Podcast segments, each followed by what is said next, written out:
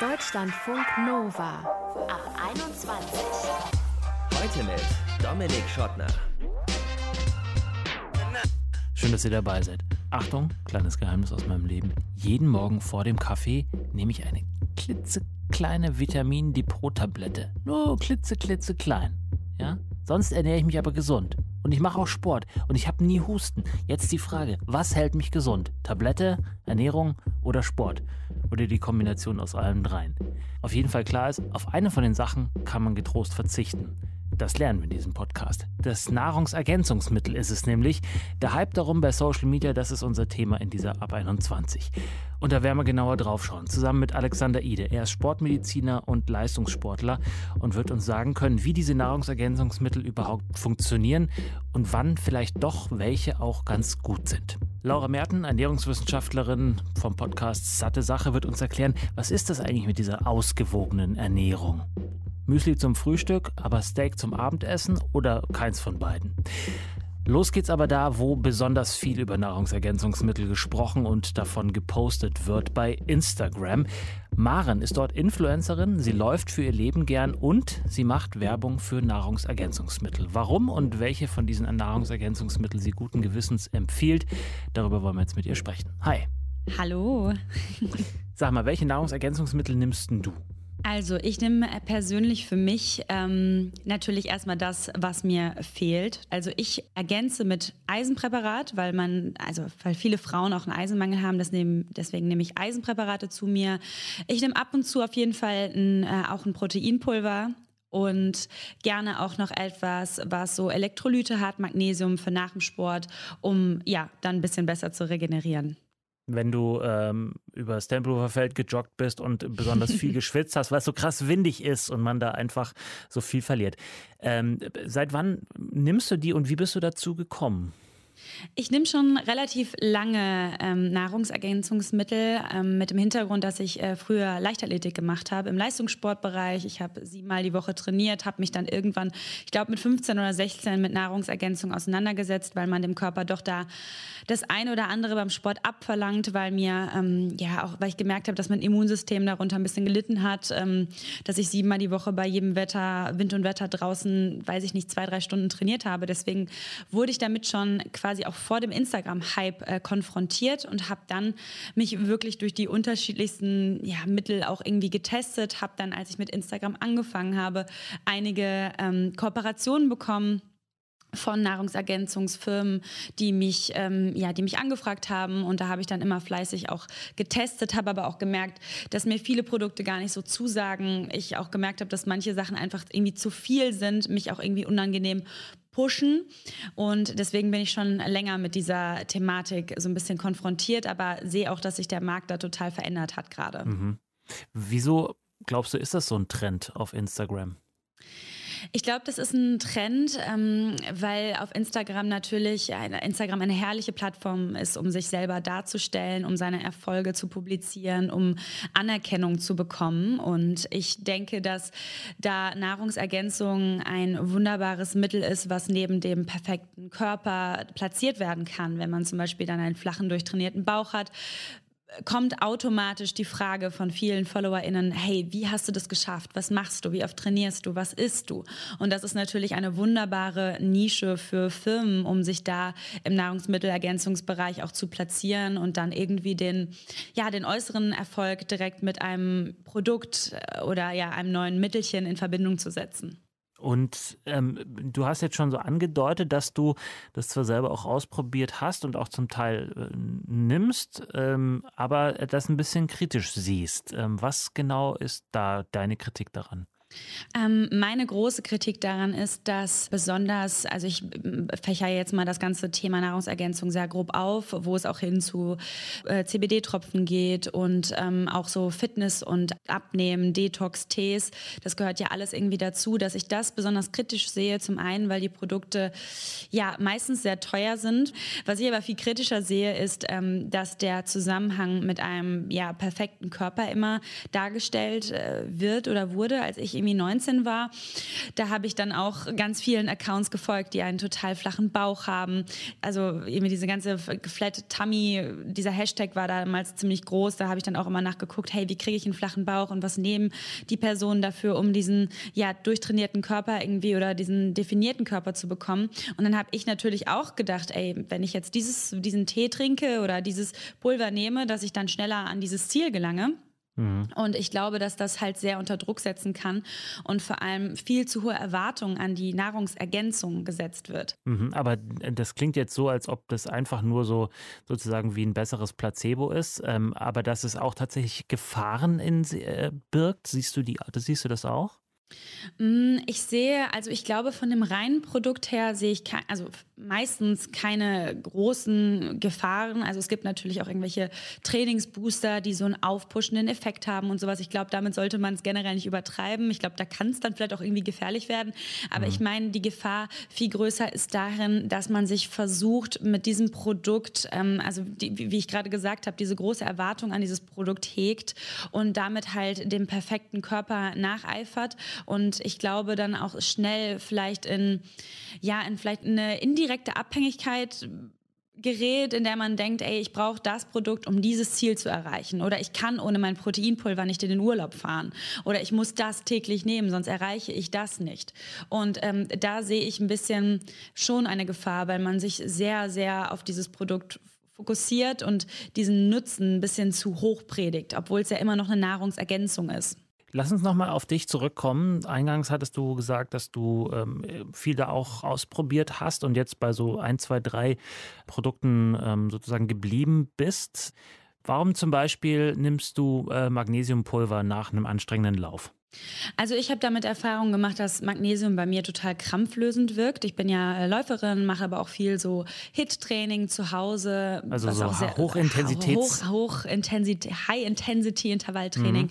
was natürlich dann auch sehr auf die Beine geht. Und ähm, mir hilft persönlich Magnesium super gut, um vielleicht einen Wadenkrampf zu vermeiden, um besser zu regenerieren. Und ich nehme da einfach so ein Elektrolytepräparat, um danach, besonders nach so einem intensiven Intervalltraining, meinen Körper zu unterstützen unterstützen. Könntest du auch eine Banane essen? Ich könnte auch eine Banane essen. Ich habe aber, ich mache, habe diese Erfahrung mit den Produkten eigentlich, habe ich eine sehr positive Erfahrungen gemacht und ich habe auch, ich nehme das sehr konsequent, aber ich habe auch nicht diesen, was ich gerade gesagt habe, diesen, hey, ich bin jetzt im Urlaub, im Training oder ich bin bei einem Job oder in einer anderen Stadt und ich kriege dann meinen Shake oder sowas nach dem Training nicht. Das macht mich überhaupt nicht nervös. Also ich weiß auch, dass ich einen ähm, mhm. ähnlichen, ähnlichen, ähm, dass ich natürlich auch eine Banane oder ein Stück Obst danach essen kann. Und ich glaube, das ist das, also würde ich jetzt beschreiben, noch ein gesundes Verhältnis zu so, zu so Produkten ist. Wie prüfst du die Mittel, für die du selber wirbst, ähm, auf irgendwie, ähm, ob, die, ob die cool sind, ob, die, ob du die guten Gewissens weiterempfehlen kannst? Hm, natürlich, indem ich sie erstmal teste. Das mache ich generell bei allen Produkten, die ich, die ich bewerbe, mit denen ich kooperiere, mit denen ich versuche, ähm, Kampagnen umzusetzen, dass ich die natürlich erstmal nach Hause gesendet bekomme, dass ich die ausgiebig teste und dass ich auch sehe oder für mich empfinde anhand meiner Zielgruppe, ob das in einem Preissegment ist, das auch bei den FollowerInnen ankommt, was jetzt nicht irgendwie ein krasser Luxusartikel ist, aber generell noch jetzt nicht der letzte Billigscheiß ist, sondern so ein gutes Mittelmaß hat und ähm, indem ich auch selber, wie gesagt, die Produkte regelmäßig nehme, auch merke, hey, erzielt es jetzt einen besonderen äh, Effekt bei mir persönlich und wenn es das nicht tut, gerade bei Nahrungsergänzungen, ähm, bin ich da auch vorsichtig, das mit zu bewerben. Ich finde, das ist immer noch was anderes, als wenn man jetzt ein neues Oberteil bewirbt. Da kann jeder sagen, ey, cool, das gefällt mir irgendwie nicht. Aber bei Nahrungsergänzungen wenn man das regelmäßig so dem, in den Körper, also quasi dem sich zuführt, ne? dem zuführt, bin ich da immer ein bisschen vorsichtig und finde da auch, dass da manchmal ein bisschen zu äh, ja, zu leichtfüßig damit umgegangen wird. Dass mhm. immer gesagt wird, hey, nimm doch mal das und morgens noch mal das und vor allem das Präparat und das, das müssen Veganer nehmen, das müssen VegetarierInnen nehmen.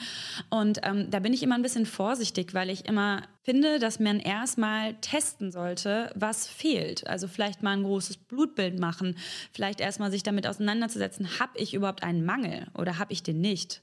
Und mhm. ich glaube, dass da viel einfach so prophylaktisch eingenommen wird, ohne dass man vielleicht unbedingt überhaupt einen Mangel oder einen Bedarf danach hat. Ja, sprechen wir auch gleich noch drüber in der Ab 21, was tatsächlich alles im Essen schon drin ist, was man vielleicht gar nicht, von dem man denkt, dass es einen Mangel gibt, ist aber eigentlich in Wahrheit, wenn man sich umfassend und äh, ausgewogen ernährt, gar nicht so ist. Zum Schluss vielleicht noch, du kennst die Seite ähm, ja auch als, als Nutzerin, als, als Instagram-Nutzerin, nicht nur als Content-Producerin sozusagen. Ähm, worauf sollte man achten, gerade wenn man so Profile wie deines sieht, ähm, um sozusagen die Guten von den Schlechten zu unterscheiden, die Guten von den schlechten Mittelchen, für die da geworben wird? Also ich finde so natürlich ein bisschen Bauchgefühl gehört auch dazu, wenn ich jetzt selbst als Konsumentin unterwegs bin. Ich folge auch Profilen, die haben auch dann irgendwie noch mehr Follower äh, und Followerinnen und die werben dann meistens oft an dem gleichen Tag für das gleiche Produkt mit dem mhm. gleichen, mit dem gleichen Storyaufbau, mit dem gleichen Code. Ähm, wenn da halt dann auch immer extrem viel Marketing, also natürlich, jeder möchte da am Ende sein Geld verdienen, aber ich finde auch bei den Marken, wenn da so viel Marketing, so viel InfluencerInnen akquiriert werden, um dieses Produkt loszuwerden, dann kann man natürlich auch ein bisschen hinterfragen, so, hey, bringt das wirklich was? Und ich finde auch bei den einzelnen InfluencerInnen muss man dann mal hinschauen, wie, ne, dadurch, dass InfluencerInnen die ganze Zeit ihren Alltag äh, teilen, wenn derjenige oder diejenige jemand ist, die sowieso total aktiv ist, die total ihr Essen abwiegt und trackt, dann kann man auch so ein bisschen sich selber herleiten, dass dieses Sixpack nicht unbedingt nur von diesem Supershake kommt, sondern einfach, weil diese Person krass diszipliniert ist und sich da einfach mal so ein bisschen hinterfragen. Ich glaube, das ist, das ist, glaube ich, wichtig sagt Maren Schiller. Sie ist Läuferin und Influencerin und wirbt für kleine ausgewählte äh, Nahrungsergänzungsmittelchen. Ich danke dir, Maren. Gerne. Deutschlandfunk Nova. Von Maren haben wir eben gehört, dass sie nach einem anstrengenden Lauf, ich glaube, sie sagte 20 Kilometer, nimmt sie dann mal äh, Magnesium zu sich, um Krämpfe zu verhindern. Manchmal nimmt sie auch etwas Eiweißpulver oder auch mal ein Eisenpräparat. Und wenn ich so an meine eigene Nahrungsergänzungsmittelkonsumgeschichte denke, finde ich, dass das so ja, vernünftig klingt. Klingt jetzt nicht so drüber, aber es klingt also ne, irgendwie vernünftig. Bei mir war das nämlich ganz anders. Ich war mal für ein Jahr in den USA und habe dann aus Schiss im Austauschjahr 30 Kilo zuzunehmen, so üble Dinge genommen wie Entwässerungspillen und hungerstillende Präparate, was völlig irre war, weiß ich heute auch. Deswegen nehme ich heute sowas nicht mehr, weil ich auch gelernt habe, dass alles, was unser Körper braucht, eigentlich im Essen drin ist wenn wir uns ausgewogen ernähren. Gibt es aber vielleicht doch einen Fall, wo wir unserem Körper künstlich etwas zuführen müssen, weil es anders nicht geht? Darüber möchte ich jetzt mit Alexander Ide sprechen. Er ist Sportmediziner und selbst Leistungssportler. Hi Alex. Hi, schön, dass ich hier sein darf. Ich habe schon gesagt, du bist selbst Leistungssportler und ernährst dich auch, das habe ich noch nicht gesagt, meistens vegan. Ähm, heißt es auch, dass du Nahrungsergänzungsmittel zu dir nimmst? Ähm, ja, genau. Also die vegane Ernährung, da nehme ich ab und zu Vitamin B12 zu mir. Das macht eigentlich relativ viel Sinn, wenn man vegan sich ernährt. Ansonsten, ja, hier und da mal was, aber nicht, äh, nicht im Übermaß. Nicht so ein Quatsch, den ich mit 16 gemacht habe. Nee, das habe ich gerade auch schon gehört. Also da will ich auch jedem von abraten. Das will ich nicht machen, nein. Ich auch, weil es hat vor allem auch überhaupt nichts gebracht. Also äh, ne, ich habe rechtzeitig ähm, ähm, viel Sport gemacht und ähm, die Kombi war irgendwie nicht so richtig, war ein bisschen beknackt. Aber mit 16, da hat man ja vielleicht auch noch sozusagen den, die Erlaubnis, das ein oder andere Dove zu machen. Hat auch nicht lange gedauert, dann war es weg. Ähm, du hast ständig mit Sportlerinnen und Sportlern zu tun. Nehmen die denn auch viele Nahrungsergänzungsmittel oder eher nicht? Ähm, tatsächlich habe ich das Gefühl, dass es doch weit verbreitet ist und viele SportlerInnen glauben, weil sie viel machen und vielleicht auch oft nicht so die Zeit haben, sich gesund zu ernähren. Sie können das Ganze mit Nahrungsergänzungsmitteln äh, kompensieren. Bei der einen oder anderen Ausnahme kann das sinnvoll sein. In den meisten Fällen würde ich aber eher davon abraten und doch mir die Zeit nehmen, ähm, mich gesund zu ernähren. Ja, zu den Ausnahmen, wann es gut ist, kommen wir gleich. Ähm, vielleicht ganz grundsätzlich, was macht denn so ein Magnesiumpulver in unserem Körper oder so eine Multivitamintablette, die man sich jeden Morgen zum Frühstück reinpfeift? Ähm, ja, ganz global kann man sagen, bringt es dem Körper bei, dass er aus der normalen Nahrung nicht unbedingt mehr so viele Nährstoffe rausnehmen muss, weil er die alle mit dieser Vitamintablette bekommt.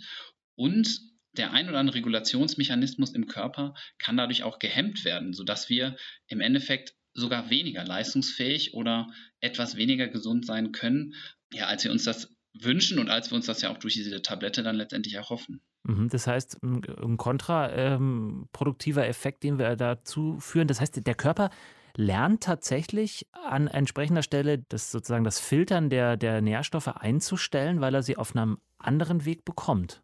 Genau. Und wie macht er das? Ähm, also das klassischste Beispiel ist eigentlich, ähm, wenn man so sagt, Vitamin C oder Antioxidantien. Das, da erhoffen sich ja viele, das Immunsystem zu stärken. Mhm. Und ähm, der Körper hat aber eigentlich ganz viele eigene Mechanismen, um antioxidativ oder eben ähm, wie das Vitamin C zu wirken. Und wenn der Körper jetzt ganz viel Vitamin C und Antioxidantien bekommt, dann fährt der Körper die eigenen Mechanismen, die dieses Immunsystem unterstützen, herunter. Und ja, wir sind dadurch letztendlich sogar, wenn wir vielleicht die Tablette auch mal vergessen, ähm, weniger immunkompetent oder weniger fähig, uns gegen Keime und Viren zu verteidigen, als wir das sonst sind. Wann ist es denn aber mal okay, so eine Tablette oder äh, auch jeden Tag sowas zu nehmen, weil es vielleicht anders nicht geht? Also da gibt es eigentlich zwei Beispiele, was ich auch regelmäßig empfehle. Das hatte ich einmal gesagt, das Vitamin B12 bei einer vegetarisch-veganen Ernährung kann das sinnvoll sein. Kannst du das kurz erklären, warum das da sinnvoll ist? Vitamin B12 ähm, wird hauptsächlich aufgenommen über Fleisch und Milchprodukte oder früher eigentlich über den Dreck, der an Gemüse und Obst dran war, weil das über Mikroorganismen. Genau, richtig. Ja, in der Erde waren kleine Mikroorganismen, die, äh, ja, die wir mitgegessen haben, ja, vor vielen hunderten Jahren. Und heute wird ja alles sauber gemacht und darf ja gar kein Dreck mehr dran sein. Und so haben wir das Vitamin B12 auch bei einer fleischarmen und milchproduktarmen Ernährung aufgenommen. Und beide Sachen passieren heute nicht mehr. Das heißt, wenn ich kein Fleisch esse und sauberes Gemüse, dann habe ich da ein Defizit an Vitamin B12 und sollte das zu mir nehmen. Das ist interessant. Da, vielleicht kommt daher auch der, der Spruch, Dreck reinigt den Magen. Das kann durchaus so sein, ja. Und was ist äh, der zweite Fall, wo Nahrungsergänzungsmittel sinnvoll sind? Ähm, da würde ich Vitamin D empfehlen. Ähm, das wird nämlich gebildet über das Sonnenlicht in der Haut. Also ein Schritt, das zu bilden, ist eben über Sonnenlicht, das auf die Haut einfällt. Und ja, in Deutschland ist es so, dass wir da eigentlich viel zu wenig Sonnenlicht im Winter haben. Und wir neigen ja auch dazu, nicht ganz so häufig an der frischen Luft zu sein. Ähm, und deswegen, man sagt so schön, von Oktober bis Ostern lohnt es sich dann ab und zu mal Vitamin D zu nehmen. Jetzt hast du es so beschrieben mit den Nahrungsergänzungsmitteln, dass man sagen könnte, okay, man ernährt sich normal, man will sicher gehen, dass man wirklich alles bekommt, also nimmt man noch eine Tablette. Was der Körper zu viel bekommt, scheidet er einfach wieder aus. Kann es aber denn auch sein, dass diese Tabletten richtigen Schaden anrichten? Da ist man sich so ein bisschen unsicher. Also es ist gerade bei jungen Menschen, der Körper verträgt viel und die Frage, ob man sich da echten Schaden mit echten Krankheiten antut, würde ich sagen, eher nicht. Aber wir machen uns eben ein bisschen leistungsunfähig, also ein bisschen schwächer, was die Leistung angeht, ein bisschen weniger leistungsfähig, ähm, ein bisschen weniger stark vom Immunsystem her. Und das, dafür geben wir letztendlich dann Geld aus. Deswegen würde ich eben einfach sagen, lieber gesund ernähren und das Ganze nicht machen. Mhm. Gibt es ein Mittel, jetzt äh, nicht sozusagen auf dem Hersteller einhauen, ähm, sondern äh, so die Art von Mittel, wo du sagst, wirklich, das ist wirklich komplett sinnlos und vielleicht sogar auch schädlich, das sollte man auf jeden Fall lassen. Puh, Außer Entwässerungspillen. genau, Entwässerungspillen würde ich auf jeden Fall rausnehmen. Ansonsten ist meine Empfehlung eigentlich so, es jedes Nahrungsergänzungsmittel kann in einem gewissen Setting, wenn man selbst nicht 100% gesund ist, das vielleicht mit seinem Arzt abgesprochen hat, Sinn machen. Aber wenn ich jung und gesund oder auch wenn ich älter schon bin und gesund bin, dann macht eigentlich gar nichts von dem Sinn. Wie gesagt, abgesehen von der ein oder anderen Situation, wo ich vielleicht eine kleine Krankheit oder irgendwas etwas habe. Mhm. Also ähm, höre ich raus, ähm, mit dem Arzt, mit der Ärztin sprechen, ein Blutbild vielleicht machen, wenn's, wenn man es ganz genau wissen will, schadet auf jeden Fall nicht und dann kann man auch, wenn es angesagt ist, sowas äh, nehmen. Ähm, also wenn man zum Beispiel merkt, dass man krank wird, also dass die Nase anfängt zu laufen, dass der Hals ein bisschen wehtut, dann kann man durchaus auch mal Vitamin C oder Zink zu sich nehmen. Das hilft dann ganz gut. Ich würde es aber nicht jeden Tag nehmen, weil dann schwäche ich eben mein Immunsystem eher. Ja, jetzt denke ich nochmal ähm, an, an Maren zurück, ähm, die ähm, sehr viel läuft oder auch an die Fitness-Buddies, die man jetzt gerade äh, äh, vielleicht nicht trifft, weil die Fitnessstudios äh, zu sind. Da sind Eiweiß-Shakes ja ähm, total cool für die einen oder anderen, um die Muskeln entsprechend schneller angeblich ähm, zum Wachsen zu bringen. Ich denke immer, dann halt lieber einen Quark essen oder halt, keine Ahnung, äh, äh, noch mehr Kichererbsen zu sich nehmen. Aber was ist von solchen, von solchen Proteinpulvern, die ja so harmlos daherkommen, zu halten? Also erstmal die Idee mit dem Quark ist super, also das würde auf jeden Fall auch funktionieren. Ähm, bei den Leistungssportlern ist eben meistens der Hintergedanke, dass man alles noch ein bisschen mehr optimieren muss und die Zusammensetzung dieser Proteine von der Wissenschaft her, man sagt, dass es noch ein bisschen besser ist und noch ein bisschen ja, mehr Trainingseffekt mit sich bringen kann. In einem gewissen Setting empfehle ich das den Sportlern, die ich berate, den Leistungssportlern auch. Da würde ich dann aber einmal kurz auch tatsächlich etwas, ja, fast Werbung machen. Da würde ich aber immer vorher auf die Kölner Liste gucken. Das ist eine ähm, Plattform im, in, im Internet. Da werden alle Nahrungsergänzungsmittel, wo die Hersteller das möchten, kontrolliert auf Zusatzsubstanzen, ob da eventuell was verunreinigt ist. Und wenn man die Proteinpulver von dieser Liste nimmt, die sind in den meisten Fällen dann sauber. Und da kann ich das tatsächlich empfehlen, dass man das in einem moderaten Umfang auch nach dem Training nehmen kann. Jetzt hat nicht jeder das Glück, von dir beraten zu werden. Und ähm, jetzt kennen wir die Kölner Liste. Vielen Dank. Das ist ja schon mal, kannte ich zum Beispiel nicht. Social Media und ähm, Nahrungsergänzungsmittel ist äh, auch ein Thema, wozu ja, wir vorhin auch schon gesprochen haben und du als Experte, wie, wie betrachtest du das? Ist das ist kritisch zu sehen, dass damit so ja, sehr offenherzig umgegangen wird oder sagst du, ja gut, ähm, am Ende muss es dann doch jeder selber wissen, was er in sich reinpumpt? Ehrlich gesagt finde ich es ein bisschen schade, weil ähm, wir dadurch so ein bisschen von der Debatte wegkommen, die wir eigentlich aktuell in der Corona-Situation auch haben sollten, dass wir uns alle besser ernähren. Und mhm. ich habe so ein bisschen das Gefühl, dass gerade über die Influencer es häufig dazu kommt, dass so Nahrungsergänzungsmittel der Easy Fix ist. Also ich habe da eine Pille und damit geht es dann schnell besser und muss mir aber über meine große ganze Situation, dass ich mich gesund ernähre, nicht ganz so viel Gedanken machen. Und das sehe ich sehr kritisch. Also dass wir da, ja, glaube ich, ein kleines Problem haben oder ein größeres Problem haben, uns lieber um die Ernährung zu kümmern. Und ob man dann Nahrungsergänzungsmittel braucht oder nicht, das kann am besten man mit seinem oder ihrem Hausarzt oder Hausärztin rausfinden. Dazu muss man sich vielleicht nicht auf die Influencer im Netz verlassen. Alexander Ide, Sportmediziner und Leistungssportler, hat mit uns darüber gesprochen, welche Nahrungsergänzungsmittel vielleicht gut sind und welche eher nicht. Ich danke dir. Ja, gerne. Deutschlandfunk Nova. Du bist, was du isst. Und wenn du dich dann ausgewogen ernährst, dann bist du zumindest auf einem guten Weg, keinen allzu großen Mangel an irgendwelchen Nährstoffen zu haben. Nahrungsergänzungsmittel sind also weitestgehend sinnlos. Aber was heißt eigentlich ausgewogene Ernährung? Darüber möchte ich jetzt sprechen mit Laura vom Satte Sache Podcast. Sie ist Ernährungswissenschaftlerin und weiß deswegen ganz genau, was es heißt, sich ausgewogen zu ernähren. Hi Laura. Hi zurück. Sag mal, wie sieht denn deiner Meinung nach eine optimale Ernährung so über einen Tag aus? Angefangen beim Frühstück, über das Mittagessen zum Abendessen. Also im Grunde genommen kann man jede Mahlzeit ungefähr gleich aufbauen. Das heißt, es soll immer eine frische Komponente drin sein, sei es jetzt zum Frühstück beispielsweise Obst zum Mittagessen auch nochmal eine Gemüsekomponente, abends auch. Es gibt ja viele, die abends gerne mal so ein bisschen Rohkost snacken. Dann sollte eine Getreidekomponente dabei sein, optimalerweise eine Proteinquelle. Wenn man sich jetzt vegan-vegetarisch ernährt, bieten sich da Hülsenfrüchte sehr gut an. Es gibt auch Gemüse, das sehr proteinreich ist und zum Frühstück beispielsweise als Getreide dann Haferflocken zu nehmen. Da gibt es ja sehr viele Zubereitungsmethoden. Und eben auch Fette nicht vernachlässigen, gesunde Fette, pflanzliche, zum Beispiel Nüsse, Samen oder auch pflanzliche Öle. Also diese Komponenten zu mischen, da ist man auf jeden Fall auf der sicheren Seite. Und äh, alle in dem gleichen Verhältnis, äh, äh eins, also äh, jeweils ein Drittel oder ähm, muss da eins irgendwie anders gewichtet werden als das andere? Mm, also normalerweise sagt man ja, dass das Fett jetzt äh, ungefähr 30 Prozent ausmachen sollte. Ich kann ja mal am Beispiel von einem Porridge das erzählen.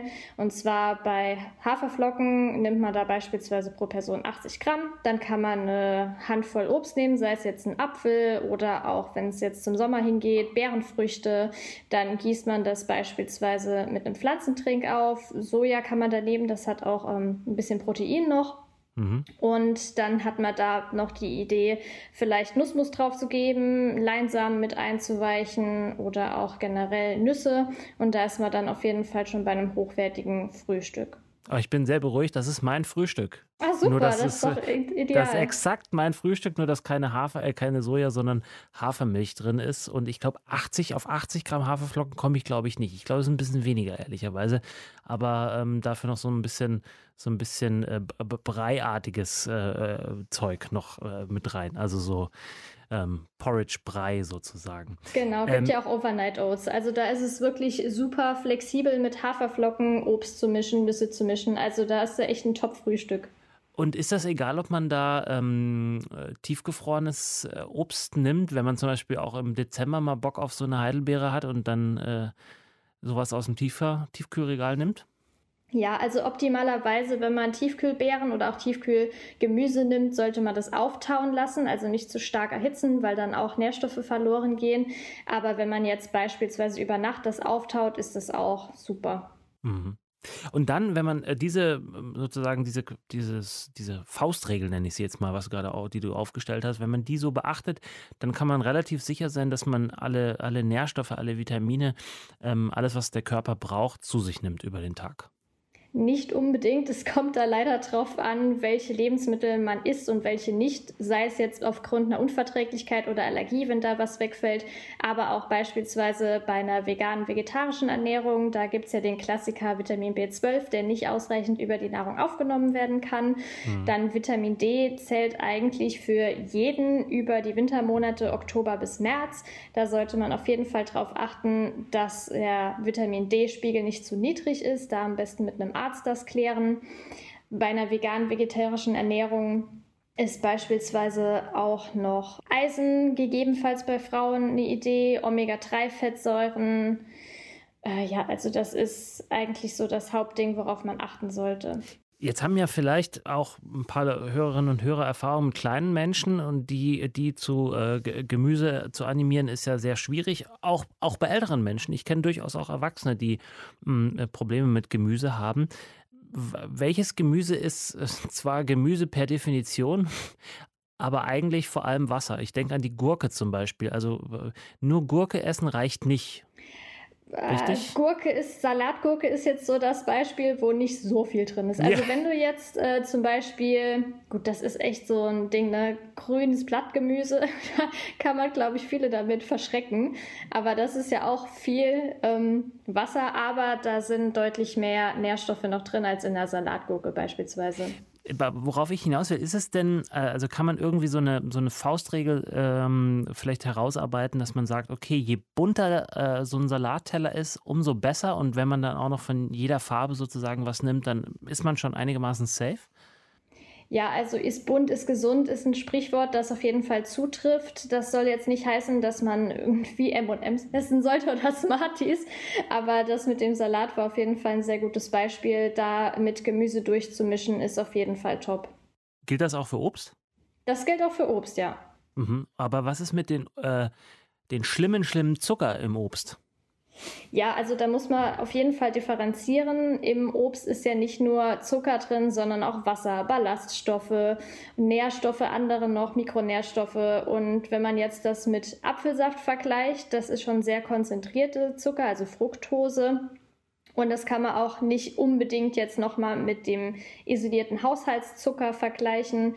Obst ist auf gar keinen Fall äh, ja, mit Haushaltszucker zu vergleichen, viel gesünder, enthält viel mehr als nur den Zucker und das ist eben das, was Obst von Haushaltszucker oder zum Beispiel pasteurisierten Säften unterscheidet. Ja. Jetzt ähm, lass uns kurz aufs Getreide schauen. Da ähm, gab es eine ganze Weile ja eine, eine regelrechte äh, Weizen-Hass-Kampagne. Also Weizen war total bäh. Jetzt habe ich ein bisschen die Beobachtung gemacht in den vergangenen äh, Wochen und Monaten, dass ähm, äh, sozusagen äh, der Weizen wieder so ein bisschen versucht wird, das, das Image aufzupolieren, dass er gar nicht so gar nicht so bäh ist. Was muss man bei der Weizenkomponente beachten, wenn man da sicher fahren will? Also das Problem bei Weizen, was man oft hört, ist, dass der überzüchtet ist und das stimmt auch teilweise. Ich würde da auf hochwertige Qualität achten, jetzt vielleicht nicht das billigste kaufen, sondern beispielsweise Bio-Lebensmittel. Dann kann man auch auf Vollkorn setzen. Das ist auch ähm, nochmal ein Stückchen besser, als jetzt Weißmehl zu konsumieren. Aber jetzt per se zu sagen, Gluten oder vor allem Weizen ist schlecht, das ist äh, ja zu verallgemeinert und kann man auch so ehrlich gesagt nicht 100% sagen. Es gibt natürlich Menschen, die vertragen Weizen nicht, die sollten das auch meiden, aber für alle anderen gibt es keinen krassen, triftigen Grund, das zu vermeiden. Ja, wenn ich mich jetzt, sag mal, ähm, äh, bis zum Abendessen äh, top an deine ähm, Hinweise gehalten habe, bunt, äh, äh, alle drei Komponenten irgendwie gut eingebaut habe und jetzt auch nicht irgendwie von der Menge her übertrieben habe, darf ich dann am Abend guten Gewissens mir die M&Ms und vielleicht auch ein Stück Fleisch reinpfeifen?